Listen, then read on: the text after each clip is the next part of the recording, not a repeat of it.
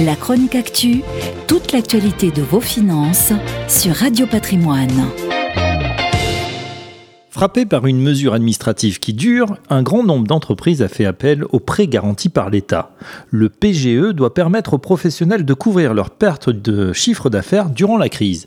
Un dispositif exceptionnel qui permet d'emprunter jusqu'à 25% de son chiffre d'affaires à des taux très bas, avec un remboursement pouvant s'étaler jusqu'à 6 ans.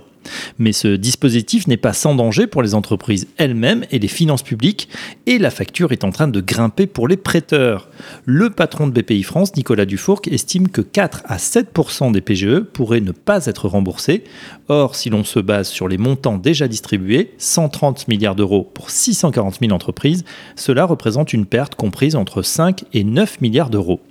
Le PGE étant garanti à 90% par l'État, le gouvernement a déjà budgété 1,3 milliard d'euros pour 2021, tandis que la facture pour les banques s'établirait entre 500 et 900 millions d'euros. Heureusement, le remboursement n'est pas pour demain et beaucoup d'entreprises ont fait le choix du PGE par précaution, les deux tiers ne l'ont pas encore décaissé. Mais du côté des économistes, certains redoutent que le PGE soit une bombe à retardement, que cet argent pas cher soutienne des entreprises zombies, c'est-à-dire celles qui auraient dû faire faillite même sans le coronavirus.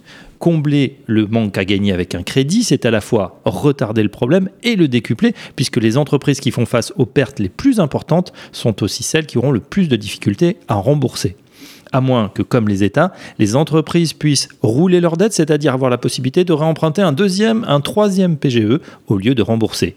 Mais ça, on le comprend, c'est un scénario qui n'est pas encore envisagé et c'est tant mieux, car en fin de compte, les dettes des entreprises non remboursées vont peser sur les finances publiques, c'est-à-dire sur nous tous. La chronique actu, toute l'actualité de vos finances sur Radio Patrimoine.